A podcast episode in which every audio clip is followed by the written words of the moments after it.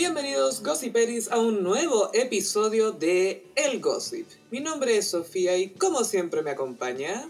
Carolina. Hola Gossiperos, ¿cómo están? Eh, ya entrando un nuevo mes de cuarentena, julio. sí, aquí ya pasamos los 100 días, por ya. Y gossiperos de regiones, les, les, cuento que los santiaguinos estamos sorprendidos con la lluvia. ha llovido mucho. A mí siempre me choca que digan que oh, Chile es tan desarrollado y todo, pero llueve y queda la cagada, llueve un día y queda la cagada. Un se, día. Se inundan las calles, los pasos bajo nivel. La gente pierde casas, pierde negocios, y es como, ah, somos un país tan desarrollado, porque mira el Costanera Center, pues oye, y es como, ya, pero llueve, llueve un día y queda la cagada, un día. Las no, el año 2020. Como que las terrazas se inundan también, las terrazas de los edificios. Sí, tiene que ver mucho con un tema de limpieza de alcantarillado y también de cómo está diseñada la ciudad. Porque sí, es cierto. Son puros, puros cerros y barro y agua y napo, y chispea y que a la cagada. Así que saludo a los gossiperos de Concepción, que seguramente ellos tienen lluvias de verdad. Sí, yo creo que nosotros de verdad no sabemos de lo que estamos hablando. Yo creo que esto no fue una lluvia, fue más bien eh, un estornudo de alguien que sentimos como una lluvia y Conce de verdad sabe lo que es un diluvio y hasta ahí vamos a dejar la conversación. Obvio que en Conce saben lo que es un diluvio. O sea, no es, si no me equivoco, el arca lo encontraron en Conce. Este, eso está establecido en la Biblia. ¿Cachai que Concepción fue la última ciudad a la cual viajé antes de encerrarme para siempre? Como que la hueá no tiene sentido. ¿sí? Que terrible eso para ti. No, no lo digo por algo que yo piense de Conce, sino que pensando en ti. Sí, fuerte. Fuiste a la tierra de Álvaro Enrique, Calle. No, y de cuántos otros, de, de JPR también. Oye, sí, es el Memphis de, de Chile, Conce, salen todos los músicos importantes de ahí. Los bunkers. Sí, pues los bunkers también. Yo al principio me acuerdo que los bunkers y los tres los encontraba iguales, como que sonaban muy iguales. Sí, ¿Sabes qué? No, a, los, a los bunkers siempre lo encontré un poquito más rock clásico. Después como que los bunkers creo que agarraron más identidad propia, pero al principio igual le copiaban caleta al Álvaro Enrique. Yo creo que todos los músicos chilenos le copian un... Bueno, y si le vaya a copiar a alguien, copiala a él. Sí, verdad, como que está todo bien con él, supongo.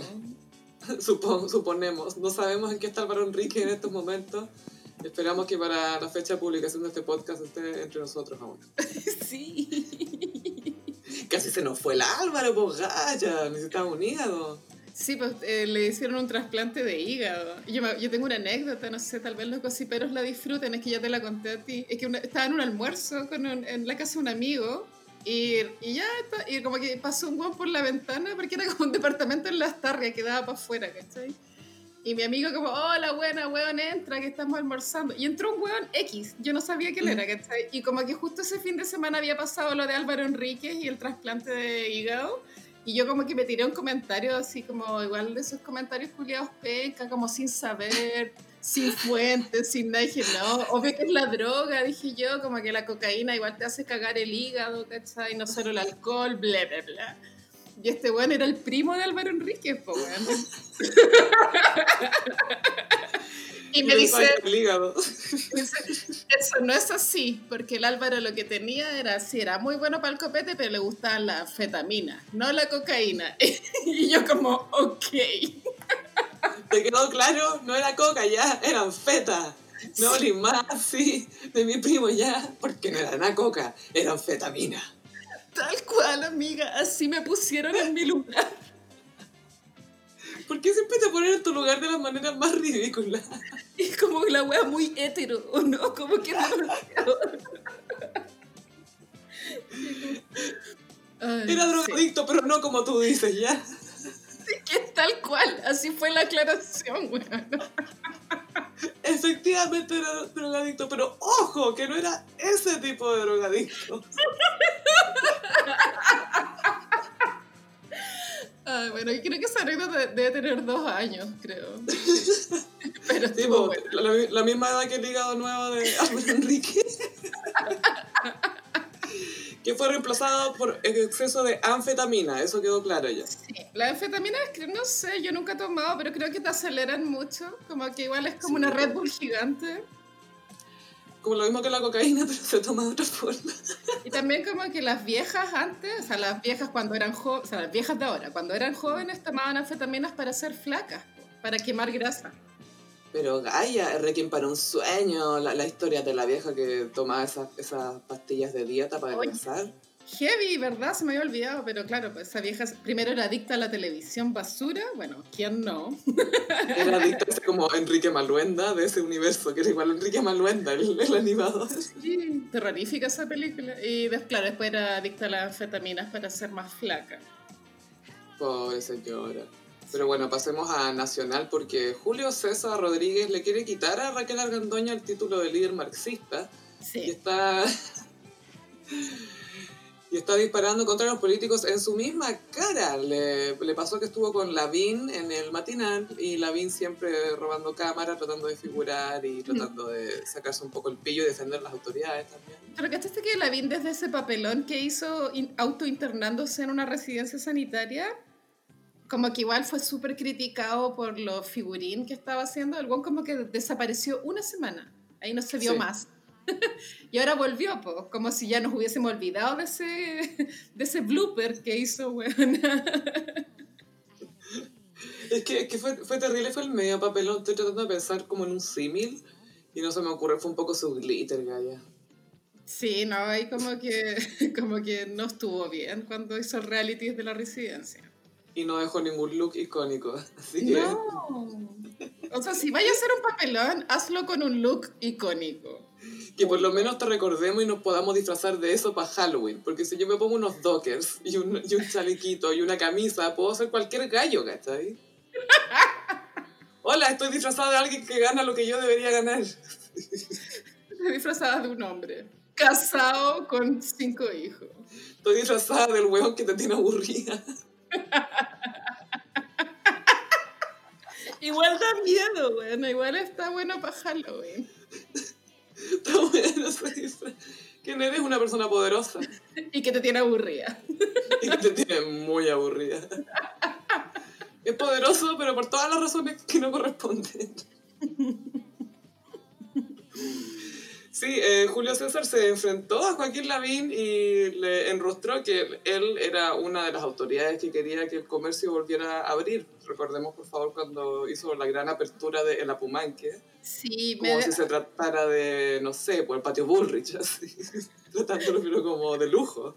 El patio chicos, sí, pero está en Recoleta, en Buenos Aires, y es como lo exclusivo. Pero nunca tan exclusivo, ponte tú como el, como el boulevard del lujo del Parque Arauco, pero algo así.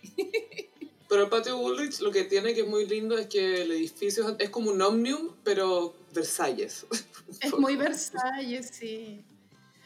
Pero es como un caracol, es, es un caracol de lujo, eso es. Sí. Bueno, a mí me dio lata lo que le hizo la Vina a la Pumanque, porque yo adoro la Pumanque y siento que esto como que igual arruinó su imagen, la imagen de la Pumanque, por culpa de la Vin. Siento que aquí el Apumanque es Janet Jackson y Lavín es Justin Timberlake. 100%, yo si fuera la Pumanque, es decir, Janet Jackson, demandaría a Joaquín Lavín, es decir, Justin Timberlake. Jo- Joaquín Lavín, al cortar esa cinta de inauguración de la Apumanque, le arrancó el sostén a Janet Jackson. Eso fue lo que hizo. Sí, pero y aparte que la gente estaba tuiteando en contra de la Pumanque y no era culpa de la Pumanque, era culpa de Lavín. Sí, pues si él es el alcalde, vos, ¿cachai? Si la responsabilidad hay que ponerla. ¿Quién es la mayor autoridad en la comuna? Lavín, pues. Sí, pero bueno, y cachate que el fin de semana cacharon que en el Parque Arauco habían dos tiendas funcionando. Bueno, creo que por eso entrevistaron a Lavín en el matinal, por esas tiendas que estaban funcionando en el Parque Arauco, que una era esas, no sé cuál es la marca, pero son esas capsulitas de café que las metía en la máquina. ¿Nespresso? Nespresso, Dolce Gusto, en verdad nunca me he aprendido como el nombre de la Que hay máquina. distintas marcas, ya. Y la otra tienda era Lash, creo, la de los jabones. Y como que una buena tuiteó eh, de- del otro Twitter, por el Twitter que uno no ve, me llegó un Sí. tweet y era como, el jabón es un producto esencial. ¿Por qué no ¿Y puede ser de Lash? como loca? Los jabones de Lash cuestan 10 lucas, onda, no es esencial. Como que igual te podéis lavar con Dove, que es lo más elegante que podéis encontrar en el Preunic. Y humectante, además. Sí, un cuarto de crema humectante. Que es real. Yo hice la prueba de los, de los cinco días DAF en su momento. ¿te acuerdas? Sí, pues como que esa publicidad era para ver si tu piel se ponía seca o no. era para ver qué tanto tú humectabas la piel. Y me acuerdo que la empecé a hacer justo después de que había empezado a tener clases de voleibol en el colegio y tenía las manos para la cagada. Y Gaia me hacía la espuma con el mismo jabón y me la esparcía y dejaba que en mi, en mi piel actuara Dove. Y efectivamente, unos días después, oh, Dios mío, ¡Wow! humectadísima, di humectadest.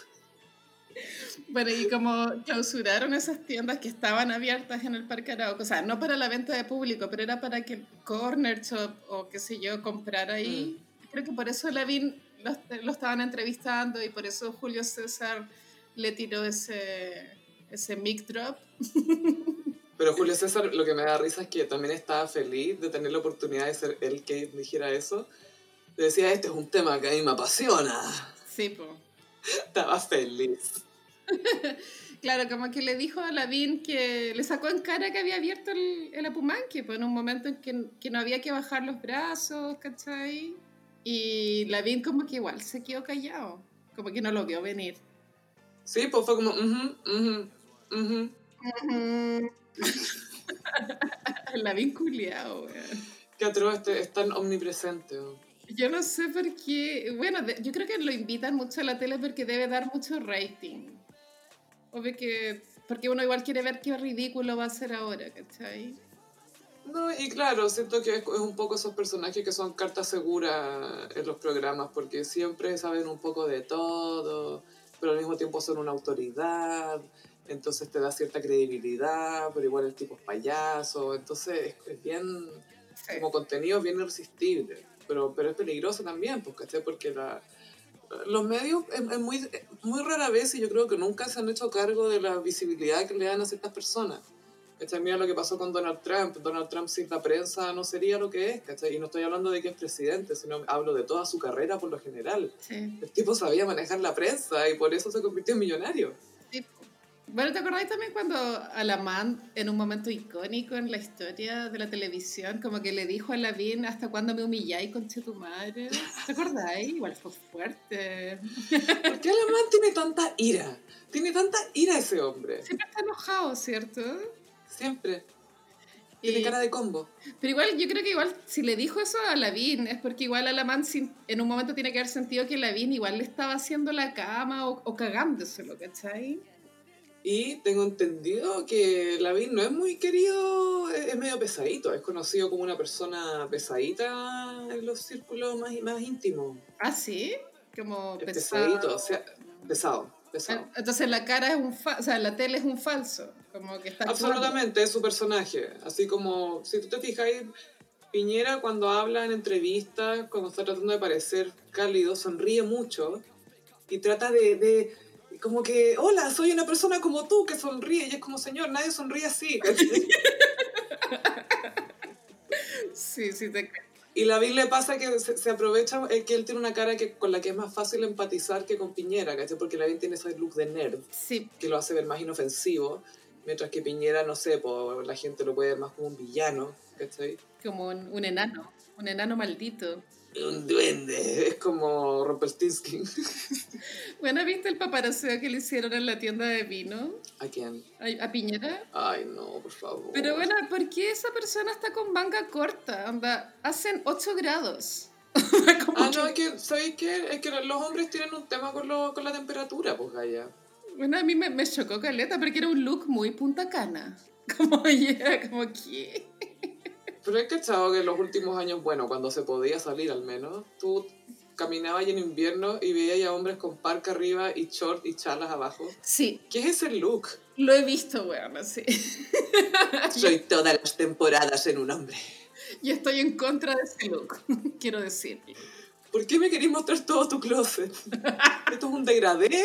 ¿Esto va, va- va- va aumentando el calor para arriba? No, ¿Qué, qué, qué tengo que entender acá? ¿Quién te vistió, weón? Yo me digo parca cuando ni siquiera está lloviendo, pues, weón. Y como que nada tiene sentido. Y esas parcas como de Michelin, más. Como que vaya a subir al Everest en chala. ¿En chala con Dorito? ¿En serio? Como North Face. Full North Face y las condoritos esas con la bandera Brasil. ¡Ay, qué raro, me muero! ¡Ay, qué atroz, weón! Hay que hacerle la vista gorda a tantas weas, weón. A mí me encanta esa frase que tú tuiteas de ser heterosexual no es una opción, es un juego y voy perdiendo. es que es súper difícil ganar en este juego. Oye, la gente más no le ha fracasado en este intento. Sí, somos varias.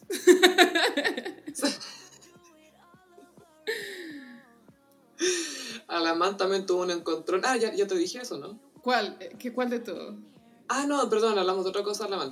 Alamán eh, le tiró unos garabatos sin querer a Francisco Eguiguren. Estaban en una sesión por Zoom y se le quedó el micrófono prendido. Freud diría que esto es un acto fallido. Freud diría muchas cosas. Porque, claro, está hablando por celular con, con otros con un tercer señor que debe ser otro weón así, de la misma mm. calaña, como un boomer culiado con dockers, ¿cachai? Nuestro disfraz de Halloween. Y le dice que, claro, el otro gallo de Higuren, yo en verdad nunca en mi vida lo había visto, pero dice que es como que está hablando puras weas, ¿cierto? Esa es como ah, la frase. este está hablando puras weas, el Egiguren, y ni siquiera podría haber sido cualquier persona, dice Egiguren. está hablando. Root 8.532. el mismísimo. El medio condoro, weón.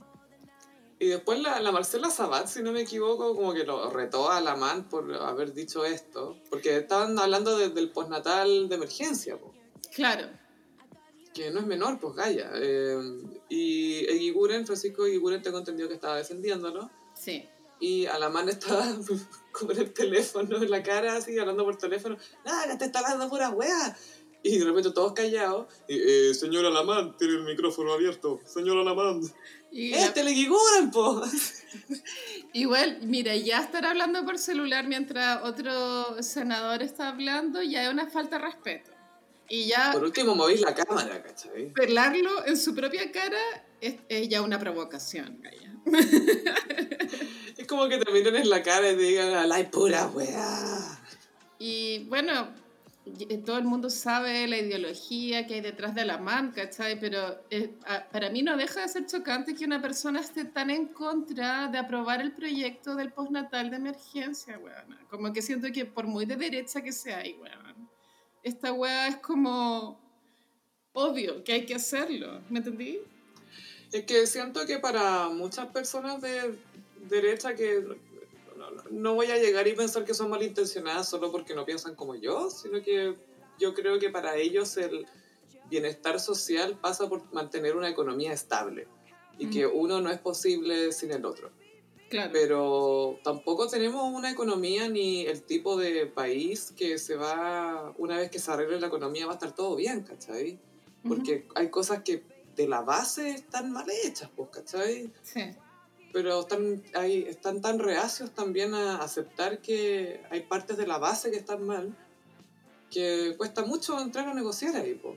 y a la más se queda pegado, y no sé, piensa que él fue uno de los que se opuso a la ley de divorcio y fue de los primeros en divorciarse. Esa weá es icónica, así, pero fuera huevos, icónica, o sea, da, vuelta de chaqueta, es como, yo creo que la, la, credibilidad que perdió desde esa weá es irreversible. Entonces cualquier weá que diga la mano es como, puta, callampa. ¿Y, y sabéis qué? Y en ese caso, en el, en el del divorcio, siento que fue peor aún la cagada, porque todo el argumento en contra del divorcio era súper de moral y de el carácter de una persona y lo sagrado de la familia. No fue, no fue como de, no, es que sabéis que fiscalmente quizás no conviene porque los números, no fue un tema frío, sino que es que Dios y la familia. Y bueno, me quiero divorciar ahora. Gracias. me enamoré de, de la cubillas. no, si yo sé que Dios me va a perdonar, no, si Dios me va a perdonar, sí. Bueno, y ya esto ya muy fome para los gossiperos, pero, o sea, la guinda de la torta es que a la man dos días antes de esta weá de, de estoy hablando puras weas, dio una declaración en una entrevista y dijo que la frase era, no le vamos, o sea, si sacamos la las platas de la AFP, le vamos a estar regalando plata a gente que no la necesita. Entonces, el problema de la, de la redacción es que dice, le vamos, como si la plata fueran de ellos, ¿cachai? Es como loco es muy paternalista. Es el medio lapsus, weón. O sea, efectivamente ellos, todo esto, la clase política, la élite económica, piensan que esa plata es de ellos, weón. Por eso no la quieren soltar. y que te la tienen que repartir como una mesada, como si ya nosotros les vamos a decir a ustedes cuándo pueden y cuándo no, porque nosotros sabemos más que ustedes. Pero todo lo que saben es en base a, no sé, quizá experiencia universitaria o a especulación y no a experiencia de vida, pues, ¿cachai? Es raro que tengan la experiencia de vida de la, del común chileno. Palpico. Yo creo que en verdad la estrategia es aguantar así como estamos, como el pico, hasta que salga la vacuna. Yo creo que esa es la estrategia que en el fondo existe debajo de todas estas políticas horribles, ¿cachai? Porque no hay ninguna señal de que, de que se quiera frenar el virus, ¿cachai? Para frenarlo hay que soltar plata. Y nadie quiere soltarla. Entonces, no, ya lo que se mueran, aguantemos, aguantemos, igual va a llegar la vacuna. Y no sabemos si va a llegar, ¿cachai? Es que más que estrategia lo llamaría como una pseudo esperanza del gobierno. o sea, supongo que vamos a aguantar hasta que llegue la, la vacuna, pues sí. Estaremos vivos, pues entonces. quedaremos unos tres hueones, por lo menos. y que que hoy día el, el doctor Sugar Daddy, o sea, el ministro Sugar Daddy. El ministro Sugar Daddy, el doctor Sugar Daddy. me encanta, me, me diga que Sugar Daddy tiene como una doble vida en su closet. como que debe tener un closet como con, con, unas tenías más atrevidas, me imagino. Es una glángola encubierta 100% el ministro Sugar Daddy y lo apruebo. Me gusta más porque a mí Mañalich me recordaba más a, Pedro Picapiedra, como un personaje de los Picapiedra. Sí. Pero ministro Sugar Daddy, hay una glángola ahí. Sí, yo igual siento que ministro Sugar Daddy tiene una energía más femenina, como más conciliadora, pues hoy día igual como que le tiró las orejas a Piñera, la wea Tan tan. Qué plancha, bueno, mal. Pero bueno. Es glamgola todo el rato. Si tiró las orejas es porque es glamgola. Dijo, dijo nada que tiene que dar el ejemplo el presidente. Y en verdad Mañalich jamás habría dicho eso. No. No. Mañalich habría dicho, anda a preguntarle al presidente por qué estoy tan protegido, po. Anda a preguntarle. ¿Y qué tanta weá si va a comprar copete? Así habría estado Mañalich en la conferencia de prensa. Usted si fuera el presidente no estaría curado raja todo el día, porque yo sé. Permiso, voy a Twitter. Obvio que habría sido así, ¿cachai? El Gossip quiere hacer un eh, pequeño homenaje o petit hommage a Chayanne, también conocido como Elmer Figueroa, que cumplió 52 años y está es, un rayo de sol, Chayanne. Eh, es como alegría. algo tiene. Yo me acuerdo que hubo una Navidad, hace como dos Navidades, que Chayanne era la cara de Falabella. Sí. Y yo veía a Chayanne en todos los paraderos de micro y cuando me tocaba esperar micro en un paradero con Chayanne, esos dientes iluminaban mi vida, weón. Como que te juro que la foto transmitía mucha paz y Navidad, así, brígido. Y te sentís como protegida por Chayanne. Ah, no importa, está Chayanne en el paradero. Sí, que vuelvan los afiches de Chayanne con, con Falabella, weón, a que vuelvan. Sí, la otra vez pensaba cuando ya se pueda salir más a la calle, qué tipo de publicidad o graffiti me gustaría ver. Y creo que es necesario un spam de Chayanne y de K-pop. Sí, hagamos un change.org para que Falabella de nuevo le pague a Chayanne esta Navidad. Vayámosle nosotros, hagamos un crowdfunding de, para pagarle a Chayanne para que sea rostro de Santiago, porque yo, sé que, bueno, Chile, eh, hay, otras ciudades también, pero Santiago necesita esto porque acá llovió pero lo recuerdo. Y tenemos que contactarnos con las chicas de Calypso. Sí, icónico fan club chileno de, eh, de Chayanne, que se llama Las Chicas de Calipso, bautizadas así por Rayen Araya, iconic personalidad del periodismo y de la cultura pop, por lo que estamos descubriendo. Y conocida del gossip también. También conocida del Gossip me dijo que iba a pasar por uno de nuestros lives, que ya les vamos a contar más del próximo live Gossiperi, porque tenemos fecha y hora y todo. ¡Ay, qué nervio! ay, ay, ay, no estoy lista, pero no importa, mañana será otro día, en fin. bueno, si las chicas de Calypso son, son ya mujeres, creo que son igual mayores que nosotras un poco. Es que hay de todo, porque llevan mucho tiempo, pero también hay de todas las edades. Pero cuando, cuando entrevistan a la directiva de las chicas de Calizo, porque igual son buenas para salir en la tele, o sea, cada vez que viene Chayanne las entrevistan, eh, son como ya de 45, como esa edad. Y más incluso, ¿no? Y son las fundadoras. Y ellas siempre hacen, eh, donan sangre a nombre de Chayanne. Mm. eh, hacen muchas obras de caridad a nombre de Chayanne. Fueron como, son como de los primeros fandoms que hacen obras buenas en nombre del artista. Encuentro súper lindo como encontrar amigas con las cuales compartís como un interés en común, que es Chayanne en este caso. Mm. Y, y esa unión como que sirva para hacer cosas buenas, te juro que lo encuentro muy wholesome. Sí, muy wholesome la, la chica de Calypso. Es que lo que es como también la, la energía o, o lo que transmite Chayanne o, la- o el artista que sea que, que genera también esa actitud porque hay gente que perfectamente se podría juntar allá, escuchemos Chayanne y riámonos y comamos y chao. Pero es como, oye, ¿y si hacemos algo bueno por la comunidad? Y lo hacen, po. Sí, es muy tierno. Em, y nuevamente nos remontamos a los K-Poppers, porque andan con un nuevo proyecto de activismo, pues amiga. Oh, qué manera de organizarse esos niños. Son, eh, ahora están ayudando a eh, una ex actriz porno, que era conocida como Mia Khalifa, que ella hace mucho tiempo que está pidiendo que se bajen sus videos de sitios como Pornhub y otros sitios de porno. Entonces, los K-Poppers llegaron a su auxilio y se metieron a Pornhub y todos empezaron a subir puros videos de K-Pop, pero bajo el nombre de Mia Khalifa o bajo nombres de búsqueda que la gente podría usar para encontrar videos de Mia Khalifa. Claro. Entonces, si tú te metes a Pornhub ahora, está lleno de K-pop. Qué bueno.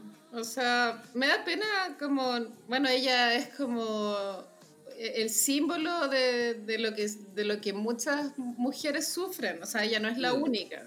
Entonces hay muchas gallas Claro. que hicieron porno y, y qué sé yo, bueno, es como un mes de tu vida, ¿cachai?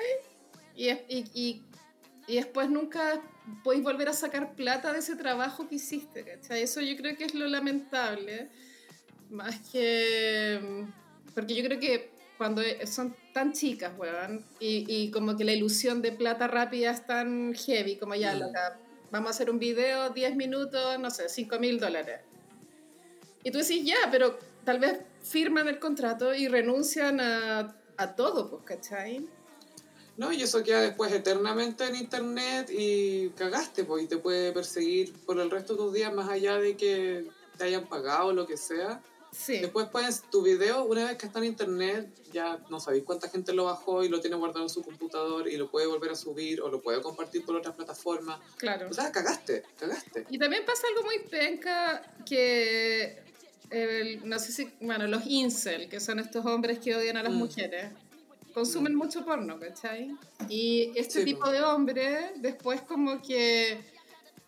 eh, se, o sea, como que se agarra de esos videos porno para hacerle bullying a estas gallas. Y eso es Sí, lo po. penca, ¿cachai? Porque igual si, el- si la sociedad viera el porno como ya, ok, es porno, ¿cachai? Como ya, esta secretaria hizo porno cuando era joven, ¿qué importa? O no sé, esta ministra hizo porno cuando era joven, Filo. fijo, ¿cachai? Pero como la sociedad todavía no ha dado ese paso, se les apunta mucho con el dedo. Y eso es lo que encuentro que igual como sociedad también deberíamos como evolucionar, ¿o ¿no? Sí, pero no creo que lleguemos a ese punto porque también pasa que la industria del porno conlleva demasiado abuso. Mm, Entonces, yo siempre pienso como, ya, está bien que te, si te gusta el porno, seguramente ves un porno feminista o el porno más woke que encontraste en internet, el más seguro, lo que sea. Pero también hay que entender que esa es lamentablemente parte de una industria que lleva consigo mucho abuso por otros lados. heavy. Entonces, eh, hay que, hay, es algo a, a considerar, ¿cachai? Tampoco hay que obligar a la gente, no, tú no puedes ver esto, porque ya no podéis entrar a hacer eso. Mm. Pero sí invitar a reflexionar. Hay que reflexionar. Bueno, en Netflix yo he visto como dos documentales de- sobre el porno. Ujú. Eh, y los dos tienen un punto de vista como de, de que las gallas al final terminan siendo víctimas de las circunstancias. Por en general las gallas que eh, empiezan a hacer porno muy chicas vienen de ambientes familiares como de los cuales quieren escapar Mm. o de situaciones económicas de las cuales quieren salir también. Entonces, en general, estoy hablando como de no sé, el 95% de los casos, de las gallas. Mm, Claro. Y eso también da para pensar, ¿cachai? Porque siempre el porno se tiene que producir en personas que están como en necesidad, como porque no es una elección como el trabajo tampoco. Claro, que si es una carrera de verdad, estaríamos todos haciendo porno, pues, si la sociedad lo Sí, permitiera, Bueno, igual ahora existe esa weá Only, only Fans. Igual es- me imagino que hay contenido porno ahí y, y- y- y mucha gente está entrando a OnlyFans porque la cesantía, pues Gaia. Sí, po. Sí, po, Gaya. Ah, no, pero si hay gente que gana plata con eso, gallas que usan webcam, ponte tú. Y que, no sé, pues gallos le mandan plata o les dicen, no sé, pues cómete una manzana. Quiero Pero, mirarte cómo te comí una manzana. Igual es bien terrible, porque uno de esos documentales que vi en Netflix eran de unas gallas ucranianas que, que tenían un pimp y el pimp las encerraba en cámaras y ellas en... Esto es antiguo, es como Skype. Y en Skype hacían las weas, ¿cachai? Pero también era súper penca para las huevanas. Las huevanas como que no lo pasaban bien, ¿cachai? Eran horarios asquerosos, como condiciones horribles. Siempre, siempre todo muy precario, como que nunca las personas que hacen porno están como plenas. No, las mujeres al menos no, rara vez. E incluso muchas mujeres que partieron siendo súper pro porno, después se pasaban más al otro lado de no, sabéis que me di cuenta que había mu- mucho abuso y que me trataban de hacer creer esto, que no sé qué cosa.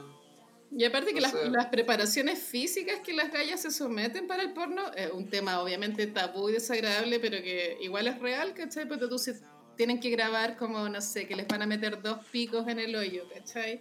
Como que tienen que dejar de comer dos días para no tener caca, ¿cachai? Como que igual son weas- Hacerse enema y después pues, sufren, pueden tener más prolapsos, ¿cachai? Es, brigia esa weá. es cuático, sí. O sea, como que es muy perversa la wea. Es que es, perverso, es que ese es el tema, como que una cosa es como la perversión y otra cosa es ser perverso. Sí. Y igual, claro, eh, la gente en general no tiene conciencia porque como la- es tan fácil el acceso al porno, como que hacía un clic, veía un video y chao, pero ¿qué hay detrás de todo eso? No, y aparte que, no sé, pues hay generaciones ahora que han crecido viendo porno y todo su entendimiento de- y exploración de la sexualidad está súper retorcido, pues, ¿cachai? Hay gente que se les nota cuando tú te acostáis con ellos o ellas, se les nota que han visto mucho porno, se les nota, Sí, se pues, les nota. como que es como un ritmo anormal. Sí, es como, ¿por qué, ¿por qué estáis haciendo DJ Scratch ahí, weón? Eso no, no se hace. ¿Qué estáis haciendo? ¿Quién te dijo que era agradable? Ay, los hombres son tan ahueonados, calla. Me encanta que al tiro asumiste que fue un hombre, porque es verdad, fue un hombre. Obvio que es un hombre, pues bueno. Y pasamos a Iconic. Ay, Gossip Peris, vamos a hablar de un clásico del cine, no solo noventero, un clásico del cine, punto. Punto, sí. Punto y muchas gracias, chao. No, vamos a hablar de Clueless, o Despistados, o Ni Idea. Sí, en Chile se llamaba Ni Idea, porque la serie de Nickelodeon era Despistados, pero era como español de España. Eh, Yo la- me acuerdo que era como más latina.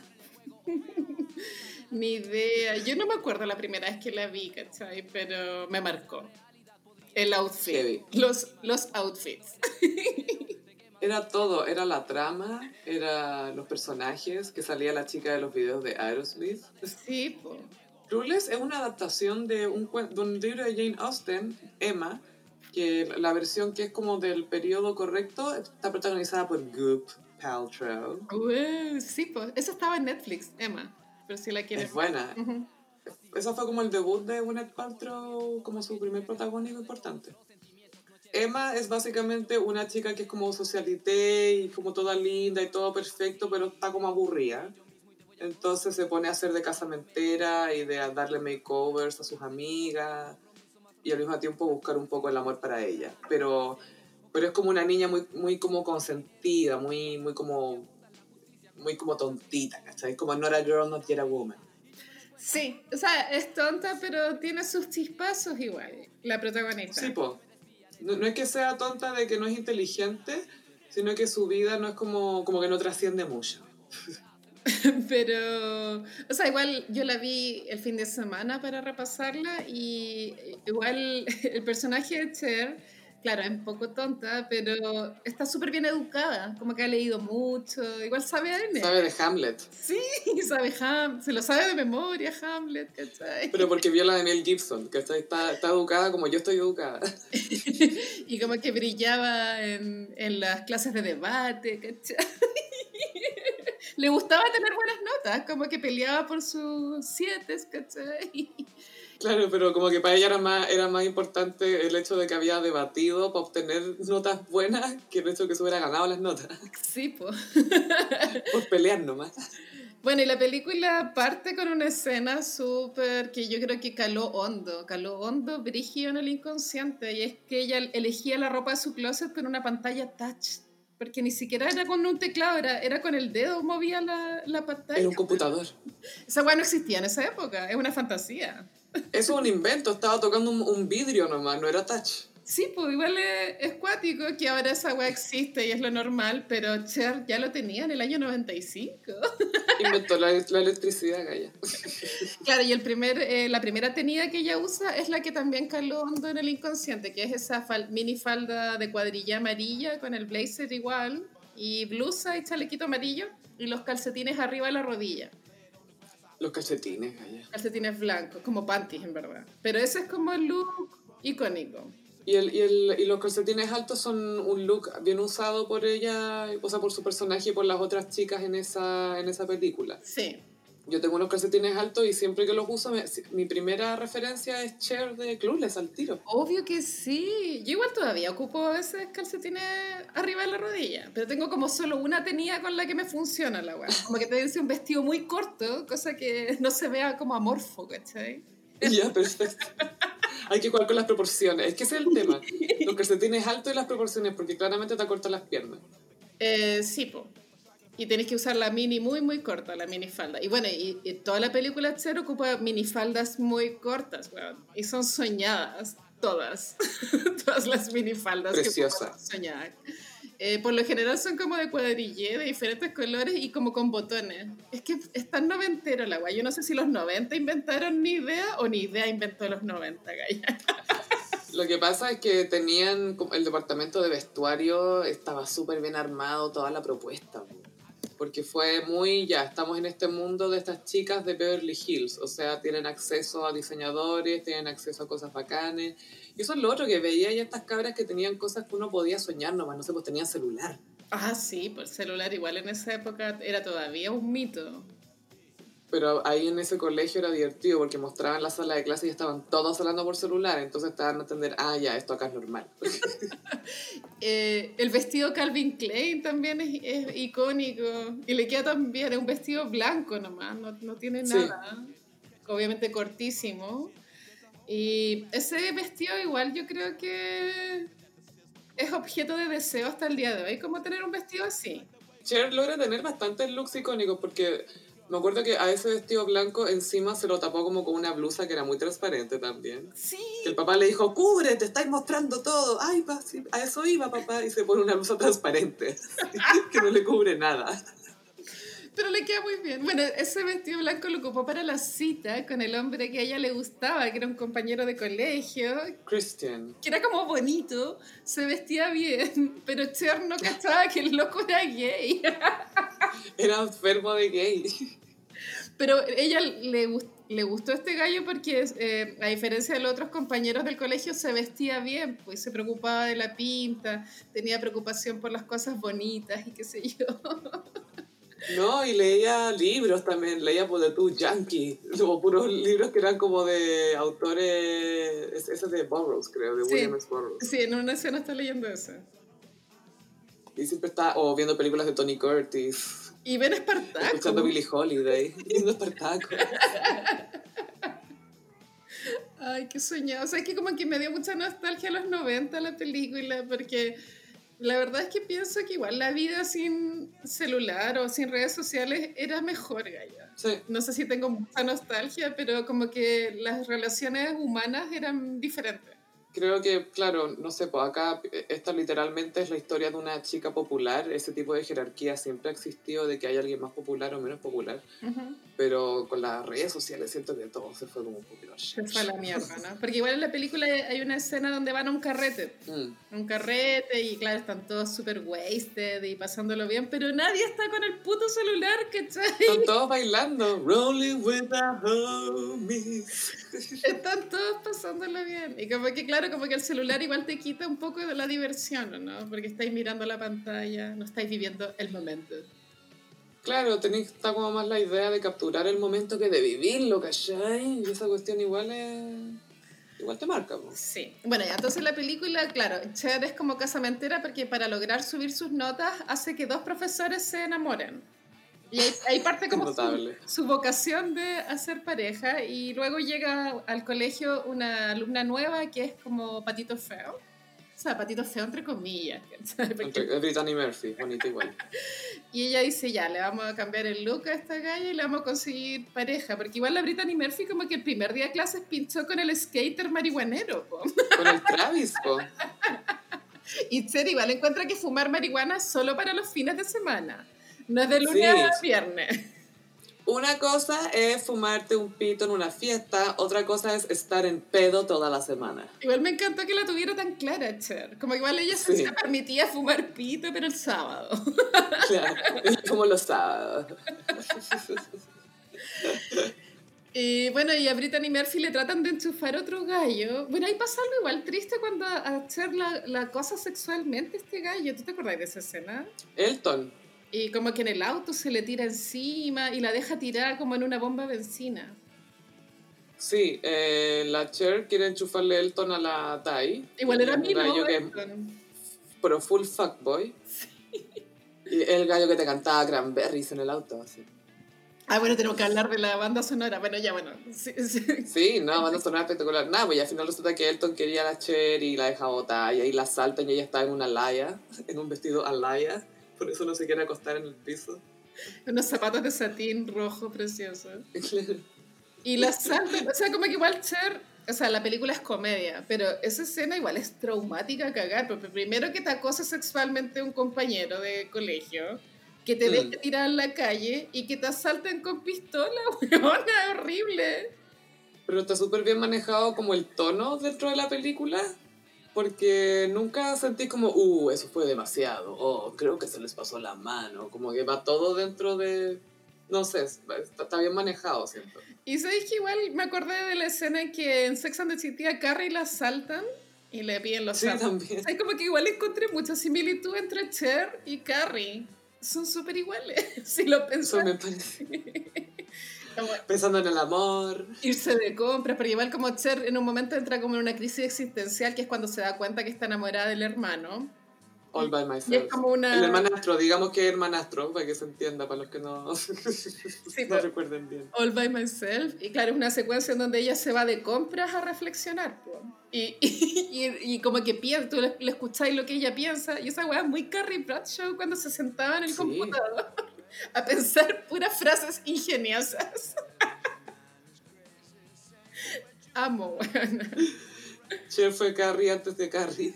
100%, Definitivamente. 100%. 100% sí.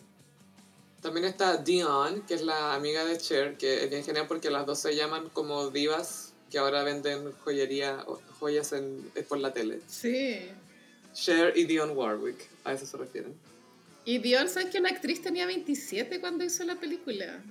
Gaia, Stacey Dash, que así se llama la actriz, es bien polémica porque se reinventó como una republicana de ultraderecha. De ultraderecha. Oh, no, pero ¿por qué hacen esa weá? No sé, para que la pescaran en Fox News, no sé, pues para que la le dieran pega en alguna parte, pero resultó ser súper nefasta, pues. Ay, qué atroz, qué atroz, me muero. me, me cagaste en idea. No, filo. El papá de Cher es muy genial también. El papá, claro, es un abogado y bueno, cuando parte la película te dicen el sueldo del viejo que gana 500 dólares la hora. que en esa época tiene que haber sido mil, ¿cachai? Mil dólares la Y hora. siempre está muy enojado, se presa la mano un poco. Sí. Bueno, y también cuando parte la película, Cher te dice, claro, que su papá es abogado y que la mamá murió en una cirugía de, de liposucción. Liposucción. de rutina. Obvio que esas cosas pasan en Beverly Hills, Gaya. Obvio que tu mamá se, se Bueno, muere. la, la, la mamá de Kanye se murió de eso, Gaya. Yo encuentro brigio que la mamá de Kanye haya muerto por eso y que, que las Kardashian se sigan operando como se operan, como encuentro acuático. Atroz. Pobre yo no sé Kanye. cómo Kanye lo aguanta. No, y Kanye también se operó, pues también se hizo, se hizo cirugía estética porque engordó mucho con los remedios. Puta Kanye. Qué miedo. Kanye. Bueno, ya, la película. Bueno, claro, entonces Sí. Cher, Cher no tiene mamá. Y no sé, creo que ese rasgo la hace ser más tierna, porque tiene como una relación con el papá un poco... De, Lo cuida mucho. lo cuida harto. Y el papá igual sabe que su hija es la niña más linda de Beverly Hills, ¿cachai? y lo es. No, y la encuentra la más capaz y la encuentra la más... Pues tú ya le dice, papá, pucha, me gusta un chico, pero no sé si yo le gusto. Y el papá le dice, no sé si te quiero ver con un chico que no se da cuenta que debería estar contigo porque eres la mejor chica de Hills. Hay una escena que está la Cher con Brittany Murphy, eh, con Ty, eh, eh, en el comedor de la casa de Cher. Y llega el papá de, de Cher y mira, mira a Ty y dice, córrete, este es mi puesto. Como que estaba sentada en su, en su silla de la mesa. La le dice, ay, qué gusto conocerlo, sal de mi silla. es chistoso. Yo cuando estaba en el colegio igual tenía amigas que tenían papás así. Como que ese tipo de papá existe. Brígido. Esos papás que dan pánico, que tus amigas te decían, oye, quería ir a mi, a mi casa, y tú como, eh, eh, no sé. ¿Quieres irte de vacaciones? Vamos a ir con mis papás y a la playa. Y tú como, no. No. Tengo que ver a ese señor en pijama, no sé si estoy lista. Ah, bueno, igual le cambian, ya, le cambian el look a Tai y Tai pasa de tener un look como más grunge. Mm. Bueno, eso es lo que tiene la película también, que igual convive el rock y el pop, que esa wea es muy 90, como el rock y el pop conviviendo juntos, ¿cachai? Como dos Y lo que era la moda skater también. La moda skate, claro, como de los pantalones a la altura del poto, en, en los hombres. Yoki, pelo bien grasoso. Y Brittany Murphy, claro, como que le tiñen el pelo y la dejan como un clon de Cher, pues, como que se viste igual después. Sí, pues te tiene su trajecito, la hace como su imagen y semejanza. Y ella no era virgen, el personaje de Tai, como que igual ya lo, había- lo había hecho, porque cuando se enamora, después se enamora del hermano de Cher, de Josh. Bueno, tenemos que hablar de Josh. Sí, todo un tema Josh. Acá este fue el primer papel en que Paul Rudd se presentó como un hombre adorable y que amaríamos por siempre. Es bonito, Sí, es muy bonito, pero, pero siento que es mejor con los años. sí. Pero aún así acá pr- promete mucho. Y su personaje se llama Josh y él es hijo de la ex señora del papá de Cher. Entonces ellos fueron hermanastros un tiempo, pero ya no son oficialmente nada. Pero Josh igual pasa en la casa comiendo, viendo tele, va, va, va, a instalarse a la casa nomás. Es que él está tratando como de aprender del trabajo de este viejo porque él también quiere ser abogado. Entonces como Claro. que quiere ayudarle como con un caso para tener experiencia, para después tener mejor trabajo. Esa es como la excusa que dan, para que Josh esté ahí. Eso claro, es como la excusa, pero siempre lo muestran comiendo al frente de la tele. Sí, pues como haciéndose un sándwich en la cocina, cualquier hueá. Sí, pues y él y Cher tienen una relación que chocan bastante y se burlan bastante del otro. Pero, pero hay química, pues Gaia. Sí, es que yo creo que Josh la ve como, como le da ternura que Cher sea tan naive, pero que igual tenga potencial. Como cuando hay una escena en que Josh está escuchando detrás de la puerta y Cher le está diciendo a Tai, onda, ya, ¿qué libro vamos a leer esta semana? Y Tai dice, voy a leer, no sé, los hombres son de, Ven de Marte, las mujeres son de Venus. Ya, y Cher le dice, ya, aprendamos una palabra, esporádico. y, y Josh está escuchando, ¿cachai? Y yo creo que eso es Sí, pues. Igual es tierno, como que se pongan de meta como ocupar palabras o leer un libro por semana. ¿cachai? Quiere superarse, no son así irrelevantes nomás, sino que... Eh, sí, igual, claro, como que sean hermanos da un poco de cringe, pero claro, no es como que sean hermanos de sangre. Yo no sé cómo pasa en Emma esa relación, no sé si en Emma son hermanos o no. No, no son hermanos, eh, es como un amigo de la familia, algo así. O que está, es hermano de alguien, pero no son familiares de sangre, en ningún, en ningún caso. en ningún caso.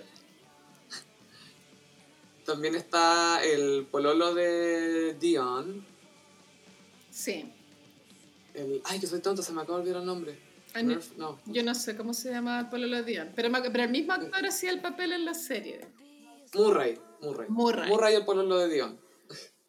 Soy todo. Quería hablar de alguien y se me olvidó su nombre. Sí, Murray que es el, el eh, pololo de Dion y que la relación de ellos dos es muy chistosa. Porque hay como mucho drama. Pero es como drama inventado igual.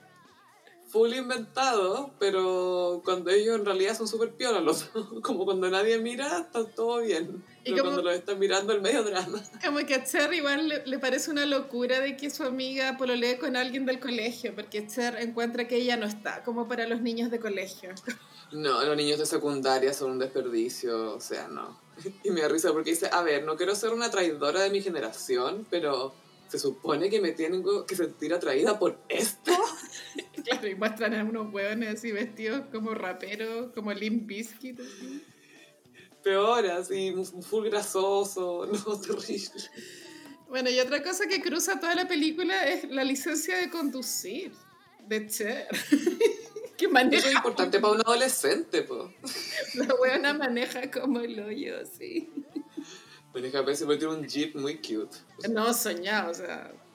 Era como el jeep que tú soñabas y tener algún día y después te diste cuenta que era un sueño súper estúpido. ¿Para qué quiero manejar de partida? Claro, si puedo tomar taxi, filo. Que alguien maneje y yo lo entretengo, filo. Claro, y Cher maneja muy mal y bueno, el- eh, la película ella tiene que, creo que ya había reprobado el examen, pero lo da de nuevo y lo reprueba de nuevo y en esa escena donde ella está tan triste por haber reprobado de nuevo el examen, se da cuenta que Tai y George tienen onda y ahí como que Mm. le viene un colapso mental y se pone como a la defensiva y Tai le dice... Eres una virgen que no tiene licencia de conducir. Icónico, mejor insulto. Y lo mejor de todo es que Brittany Murphy dijo que cuando ella grabó esa escena, ella era una virgen que no tenía licencia de conducir. Wea es lo que yo llamo icónico.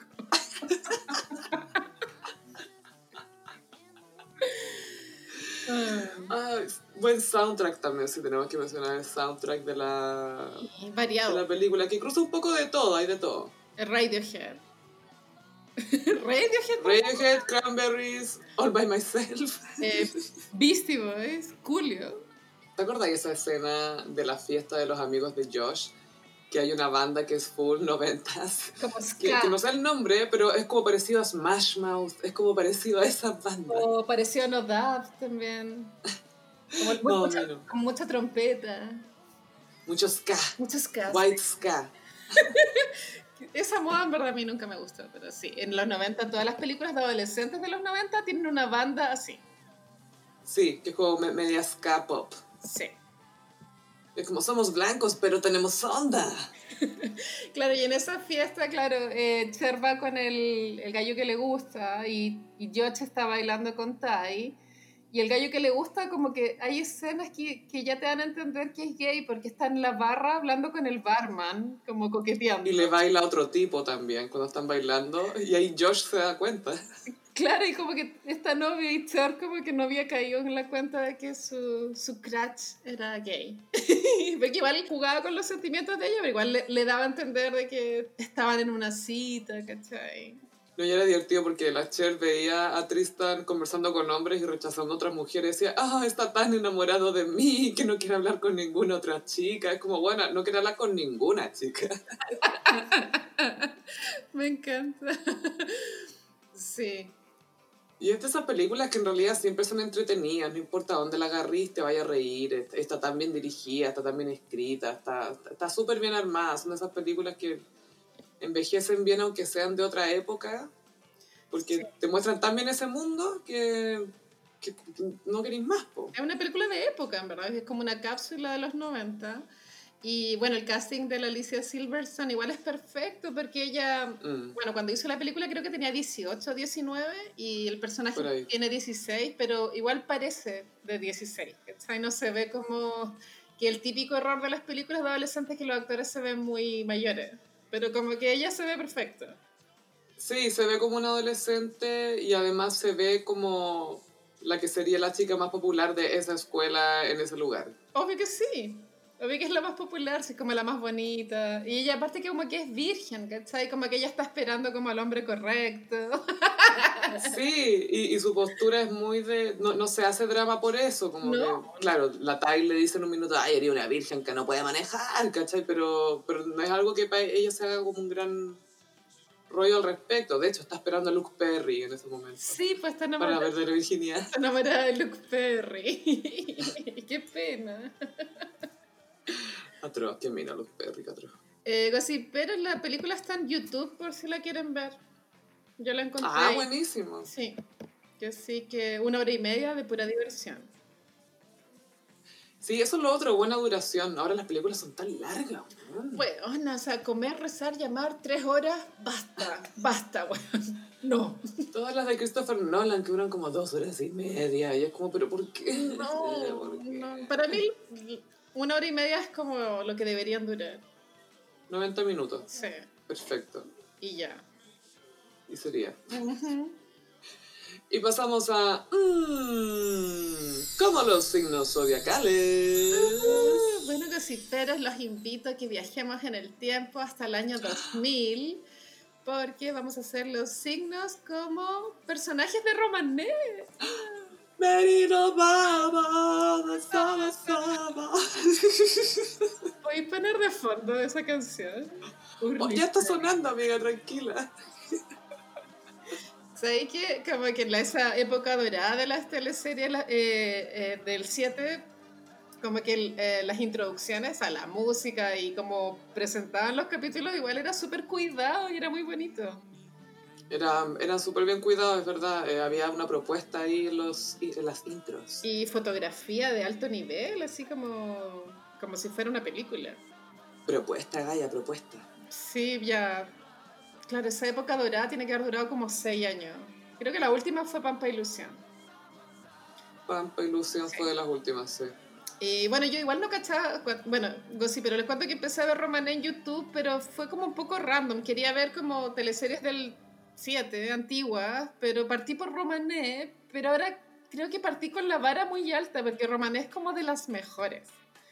Sí, pues. Porque después traté con Llorana y la encontré mala, No, es terrible, es bajar mucho el escalón. mala, mala. Entonces ahora no sé, sí, pero si me pueden recomendar si continuar con O la Fiera o Pampa Ilusión. Ahí A mí me gusta mucho Pampa Ilusión, te la recomiendo. El vestuario está bonito, la música, los hay personajes muy buenos. Y adivina, no sé, pues, de- yo creo que solo vas a descubrir las referencias a That Bitch. That bitch. That Bitch, William Shakespeare, también está en Pampa Ilusión. Pero cuéntame de Romané, que acá también está súper presente That Bitch. pues. Sí, sí, pero si no la vieron, no importa, igual pueden escuchar el horóscopo. Vamos a partir con Aries, Giovanka. Ay, ¡El día que muera Rafael Domínguez! Claro, to- toda la teleserie se basa en una wea muy Aries que se mandó la Giovanka, que es esa wea impuls- impulsiva, como no pensarlo, y con rabia, como mucha ira. Y claro, el día que muera Rafael Domínguez, voy a repartir toda mi plata. Y ahí todo el pueblo como, ¡ah!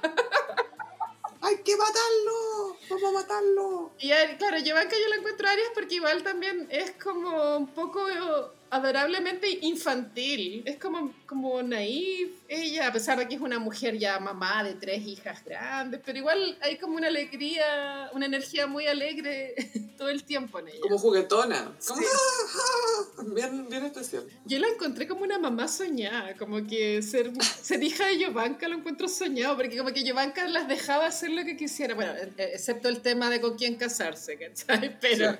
pero el resto era muy buena mamá, me encanta.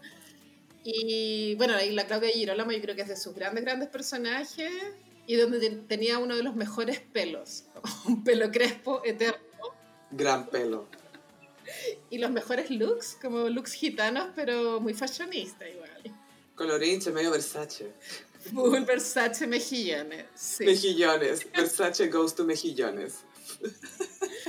Ya ahora vamos con Tauro. Tauro elegí al escudero, que era el personaje de, del Néstor Cantillana.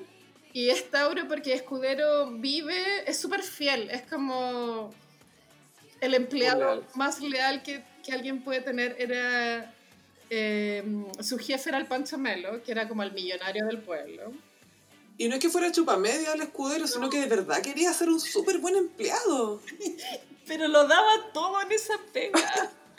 Igual, claro, Lo dio todo. es tanta la devoción que él tiene por su jefe que, que para sacar la idea de que tal vez pueda ser homosexual, él- igual le inventan un romance con una niña del colegio.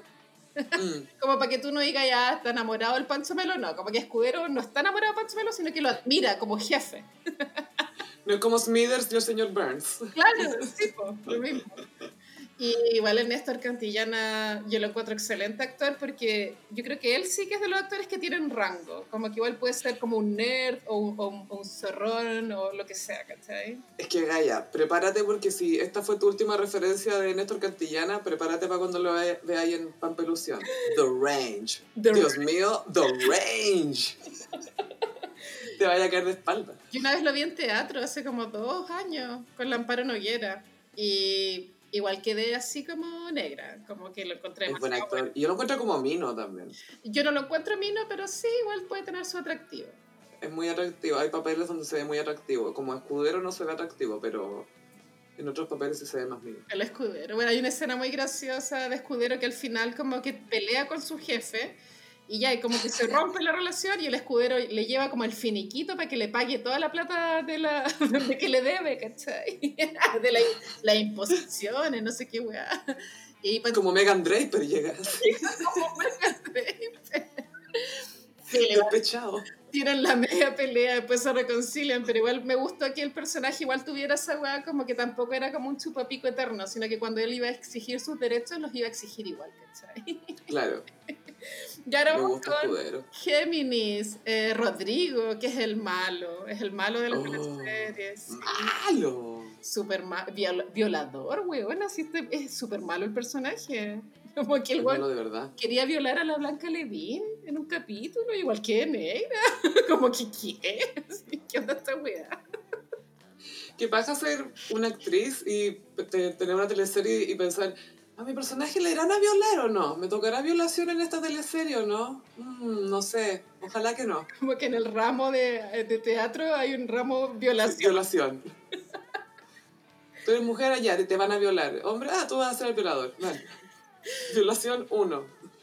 Bueno, Rodrigo está interpretado por Álvaro Morales, que igual fue como un galancillo de la época. Yo lo encuentro mino, pero sé que objetivamente no es tan mino, pero yo, yo lo encuentro mino. Es bonito, es bonito. Es bonito. Y Rodrigo igual es Géminis porque, claro, tiene un lado oscuro, súper oscuro, como de hacer negocios turbios, de ser un golpeador de mujeres. Le pega a su polola, que es la Muriel, Sí, pues. Eh, de ser manipulador y malo, pero por otro lado, él con sus papás es como un niño igual. Como que los papás es como, oh, Rodriguito, y él como, oh, papá, mamá, vamos a almorzar. como, como bueno, ¿cachai? Sí, esa es la gente que cuando se manda a cagar dicen, ay, pero si era tan amoroso con los papás, ¿cómo va a ser malo si es tan amoroso con su mamá que es una santa? Tal cual.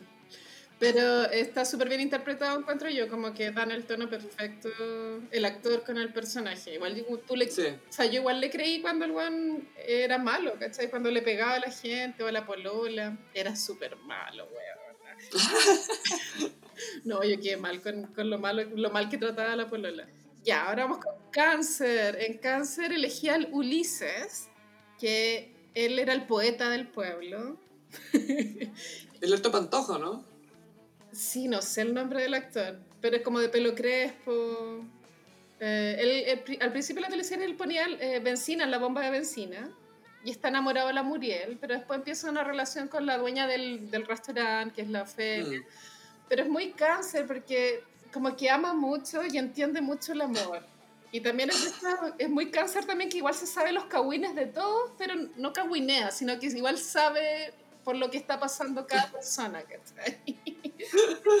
Él entiende, él, él- él habla el lenguaje de, la, de los sentimientos. Y también es un poco como misterioso el personaje porque parece que tenía un, un pasado donde estuvo preso, ¿cachai? Ah. y, y bonito en un capítulo que gana un concurso de poesía, bueno, es muy cute. Ah, Y ahora vamos con Leo. En Leo elegí al Branco, que es Juan Falcón. Estupendo. que él era vedeto en Santiago. y yo igual, Obvio que era vedeto. como que está bueno el casting, porque igual yo me compro que Juan Falcón era un gitano vedeto en Santiago. Obvio que sí. Como que él y Sigrid son nuestros vedetos oficiales en todo. Y el Branco igual es muy Leo, porque siempre está como muy arreglado, así como camisa abierta, como Es galán. Mucho perfume. Yo me lo imagino que está pasado colonia, así como mucha colonia. Pasaba pachulí. Y Branco, claro, tiene esta disyuntiva de tener que casarse con una gitana para que su mamá lo acepte. Cuando ya es como un hombre grande, igual como para estar buscando la aprobación de la mamá. Pero, Supera lo blanco. Not sexy. y por otro lado está enamorado de una chilena, que es una galla de cuarto medio y la deja embarazada, amiga. Yo igual lo encontré fuerte. Las teleseries del 7 les mata embarazar a gallas de cuarto medio. En realidad, en todas las, en todas las teleseries, Adrenalina embarazaron a la Tamara Costa, la, la embarazó a Vasco Mulián, que era el profe. Qué plancha. Pero están enamorados, así que está bien. Bueno, igual como que la- eh, ella quiere abortar al principio y la profesora como que le da, le da como la visión de no, no abortes. Como que igual todavía Chile no estaba listo para esas tramas. No. Eh, esta- Estaba solamente listo para mostrar la escena en que te convencen de no abortar. Sí. Pero sabes que igual habían escenas de sexo, o sea, no de sexo explícito, pero igual que se notaba lo que estaba sucediendo. Igual a mí me daba plancha pensar como que esa teleserie igual la daban a, la hora como que estaban todos los niños viendo la tele. Mm. y los papás Sí. al lado, qué plancha. Hay una escena, ¿Qué van a decir los niños? hay una escena de sexo de, de Pablo Schwartz, que es Mirko, que igual yo la encontré como, ¡ay, qué plancha esta wea! Mal.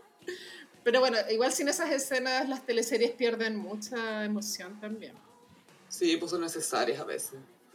Ahora vamos con Virgo. En Virgo elegí al Rafael Domínguez, que es protagonista de la teleserie, que es Pancho Melo. Bueno, yo igual averigüé como un dato y, y Pancho Melo cuando hizo este papel tenía 34 años, pero se ve tan viejo, weona. Como, 34. sí, weona, pero se ve cuarentón.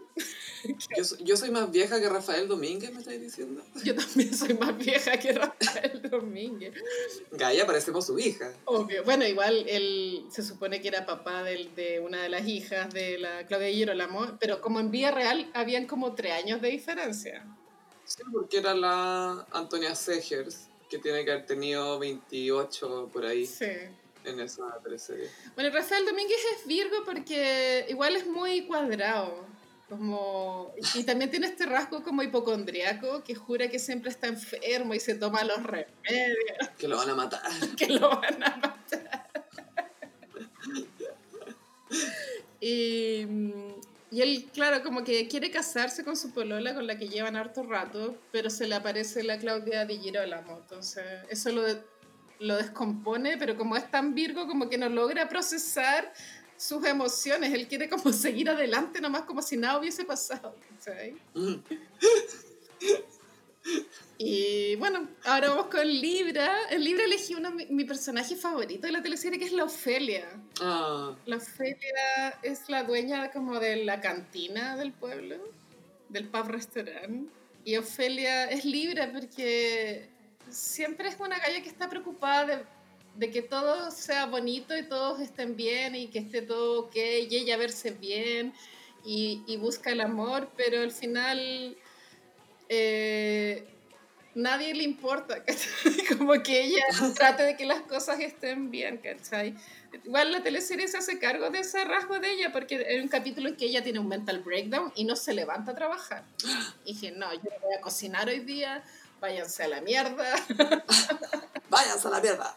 Y ahí como que, claro, todos los que habían ido a almorzar como que quedan como, pucha, ¿qué vamos a hacer? Y ahí como que eh, Ofelia siente como que es necesaria en la vida, ¿cachai? Pero nadie le daba las gracias, nunca se me daba lata. Y aparte que tampoco, cuando ella está pololeando con el Ulises, el Ulises igual está enamorado de la Muriel, ¿cachai? Entonces tampoco como que Ulises la ama como ella quisiera, pero bueno, al final termina bien, como que ya Ulises se enamora, se enamora, ¿cachai?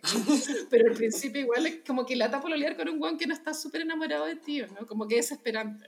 Eh, sí, yo creo que sí. Entonces, tipo que aprecia. Sí, pues. Mal. Ahora vamos con Escorpión. En Escorpión puse al Melquíades. Ah. que es el rey Héctor. Noguera. Sí, igual Héctor Noguera siento que en este papel como que no se esforzó mucho en lograr un acento gitano. Como que hablaba normal. Hablaba un poco borracho. Un poco borracho, sí. Bueno, y es escorpión porque igual te- eh, tiene como un lado emocional súper desarrollado que es lo que le permite ser rey, como tomar decisiones, saber lo que está bien, lo que está mal, ¿cachai? Perdonar, qué sé yo. Pero es escorpión porque igual a medida que pasa la teleserie se empieza a volver muy desconfiado. Insiste como que hay un secreto que su mujer le esconde, pero estaba todo en su imaginación. No era real. Y esto fue todo provocado por Drago, ¿no? El Drago, claro, era como el titiretero, como Mm. que hacía que los personajes creyeran cosas, armaba como escenario. Era bien maldito el Drago, súper maldito. De puro aburrido, weón. En Aburrido, el campamento. Soltero. No había nada que hacer. Bueno, eso igual me llamó la atención de la teleserie. Igual los gitanos como que vivían la vida muy de vacaciones, como bien poca pega. Al menos lo que se veía. Y ahora vamos con el Sagitario, elegía Laszlo. Laszlo, California. Este personaje es como esos personajes que las, que las películas o las series necesitan como para dar como esos toques de humor absurdo a veces. Pues tú no Que te alivian mucho la. Sí. Y el drag, o sea, perdón, el Laszlo es el, ay, el Alfredo Castro, que según yo es buen actor, pero su rango siempre es como de un hueón cuático.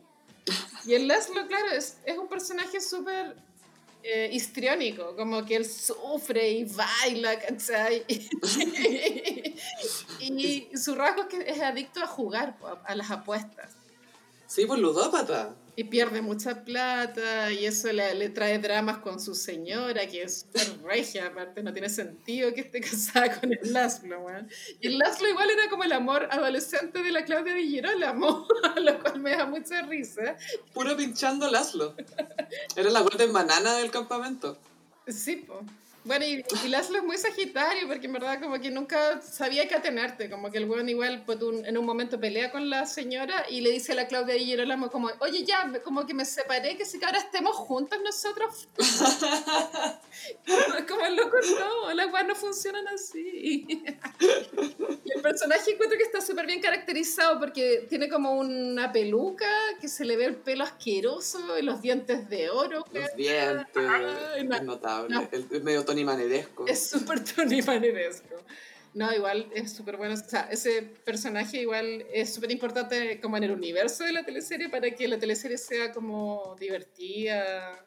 Y, y también es como el único gitano que es como un tiro al aire. po, De los que... Sí, pues los demás todos tienen como súper claro su papel y lo que hay que hacer y todos quieren impresionar a alguien. Yo como, "Oh, tengo deudas.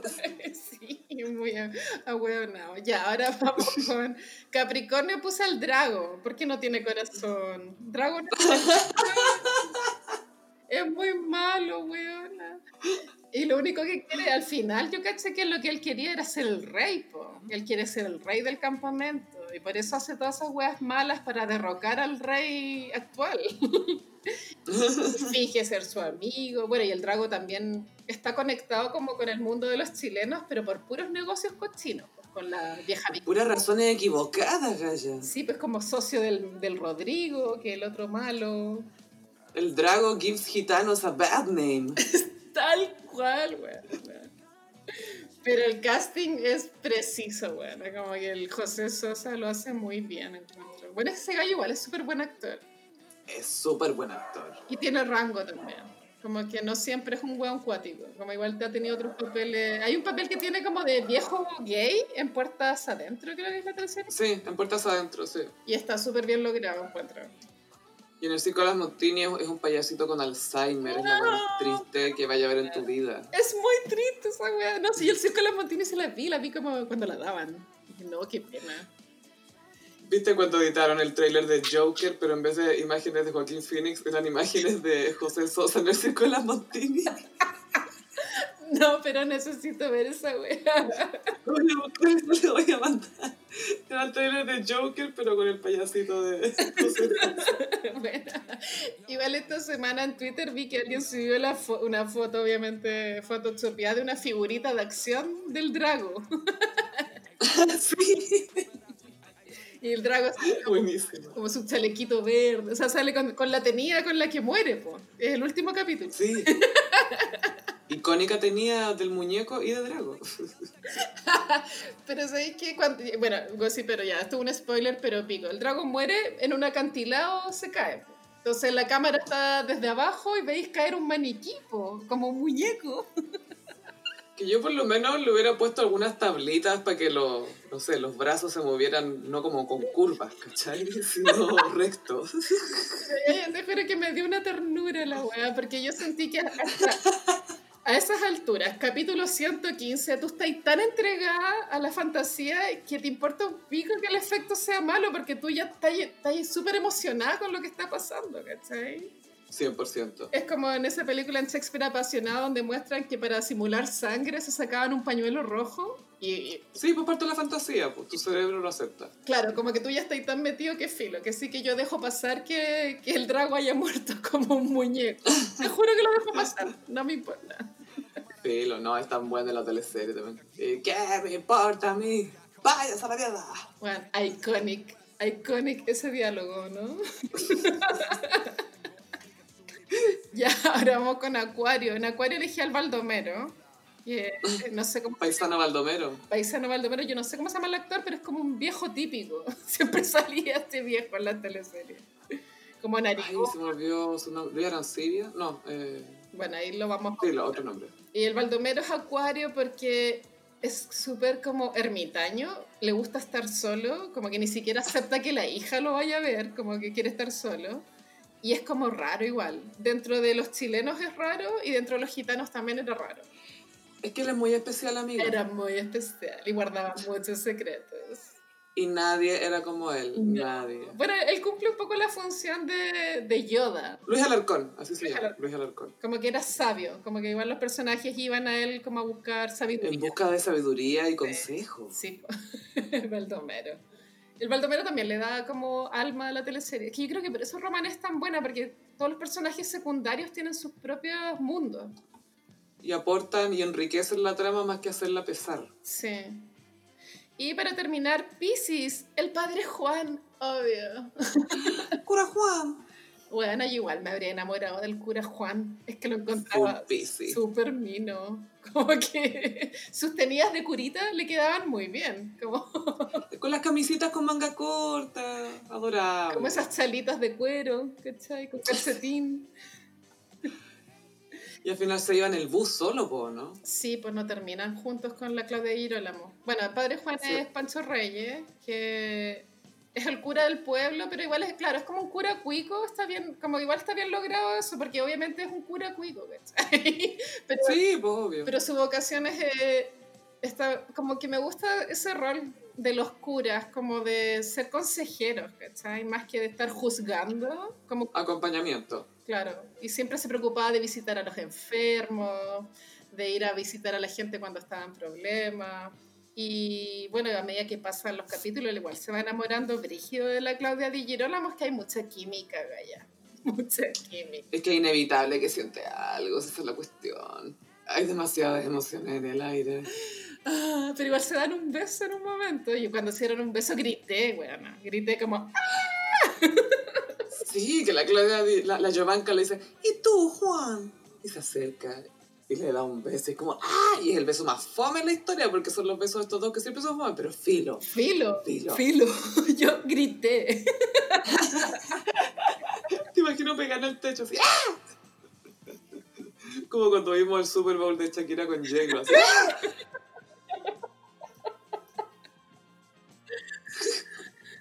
Ay, Pancho Reyes. Pancho Reyes encuentro que es un galán eterno, weón. Como que lo adoro. Es como, es Es como, tan adorable. como Jorge Zabaleta, ¿no? Como Jorge Zabaleta es como él, pero claro, más joven. Pero tiene como esa energía, como adorable, mino, Sí. perfecto. El Pancho Reyes siento que es un poquito, tiene un poquito menos de menos perso que Zabaleta, al menos con los medios, no sé cómo será en su vida privada. Pero es como tan sencillo, como que no le interesa ser famoso, quiere trabajar, ¿no? Y el weón fue a Hollywood, pues Gaya, a recibir un Oscar, ¿podéis creerlo? Sí, por, por, la, por la Fantastic Woman. O sea, el padre Juan en Hollywood, ¿qué onda? El cura Juan en Hollywood, ¿qué onda? Balbontín. Eh, Balbontín se llaman Llorana, pues sí. Oye, Llorana, qué mala. No me gustó Llorana, gossiperos, pero bueno, si a ustedes les gusta y nos pueden comentar si les, cuál es la mejor teleserie que piensan de, de la época dorada de las teleseries. Y les anunciamos, gossiperis, que nuestro próximo live ya tiene fecha. Así es.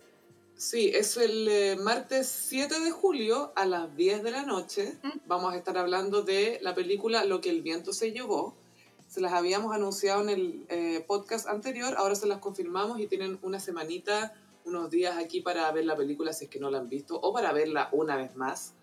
Si es que, no sé, pues hace tiempo que no la ven. Aparte que igual siempre es entretenida, así que... Sí, que sí que los esperamos el martes 7 con un traguito. De pronto pueden hacerse un picoteo, unas galletas cracklet, una pichanga.